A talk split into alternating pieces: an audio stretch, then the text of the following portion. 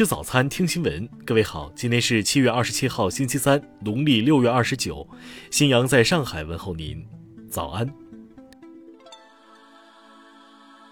首先来关注头条消息。二十六号下午，网传四川乐山木川县公安局一派出所民警李某持枪击伤两人，击伤后驾车逃匿，木川县公安局正在全力追踪。截至昨晚二十点三十分，嫌疑人尚未落网。目前，两名伤者正在抢救。据报道，木川县公安局官网二零二一年九月曾刊载了一篇关于李某的文章，介绍了李某五十天内两次勇救落水者的事迹。听新闻早餐知天下大事。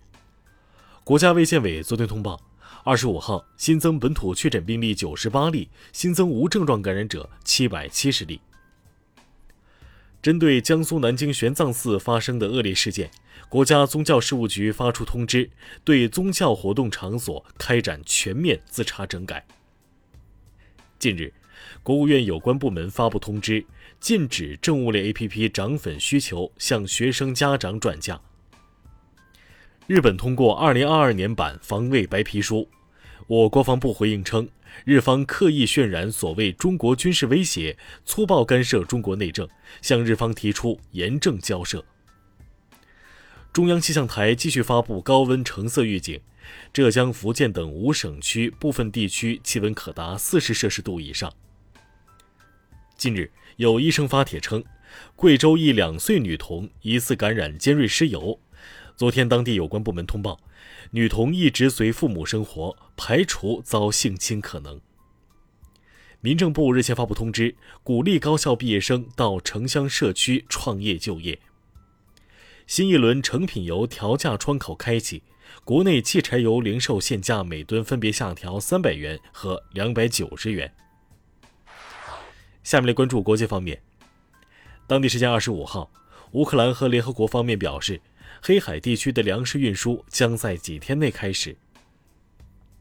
乌克兰日前公布了一份全球亲俄人士名单，多国政客、学者和活动人士名列其中，包括原法国极右翼总统候选人泽穆尔和勒庞。俄罗斯国家航天集团表示，俄罗斯航天工业处境艰难，决定2024年退出国际空间站计划。莫斯科交易所发布公告。从八月八号起暂停日元交易。英国两组研究者日前发布，不明原因儿童肝炎和新冠无关，患者可能感染另一种腺病毒。近日，印度再爆假酒案，至少二十一人饮用假酒中毒身亡，另有三十人入院，警方已逮捕三人。国际移民组织数据显示。二零二一年，美国和墨西哥边境有七百二十八名移民死亡，死亡人数创下有统计以来的最高纪录。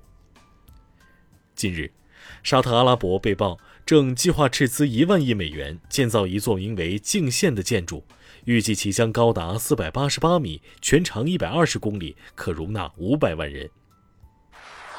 下面是关注社会民生。二十六号下午。一名十三岁孩童在青海省格尔木往拉萨方向一百三十二公里处与家人爬山途中走失，经过数小时搜救，孩子被找到，有轻微擦伤，生命体征平稳。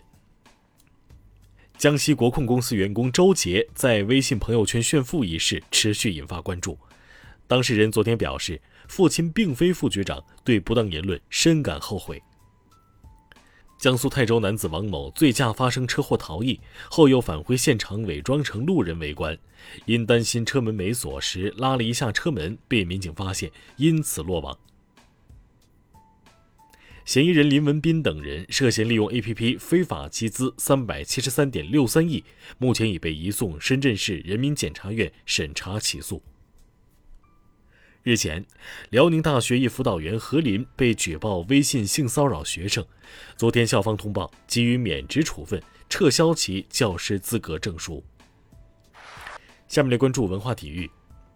东亚杯比赛中，中国女足零比零战平东道主日本队，一胜两平的战绩获得亚军，两胜一平的日本队获得冠军。世界田联理事会通过改革举措。巴黎奥运所有从两百米到一千五百米之间的个人竞赛项目，预赛中未能直接晋级的选手将拥有一次通过复活赛拿到半决赛入场券的机会。因为 B 站未经授权提供 CBA 赛事视频的点播服务，中蓝联体育有限公司起诉 B 站，索赔四点零六亿元。据报道，车祸受伤的林志颖第一阶段手术顺利，接下来将接受颜面骨手术。以上就是今天新闻早餐的全部内容。如果您觉得节目不错，请点击再看按钮。咱们明天不见不散。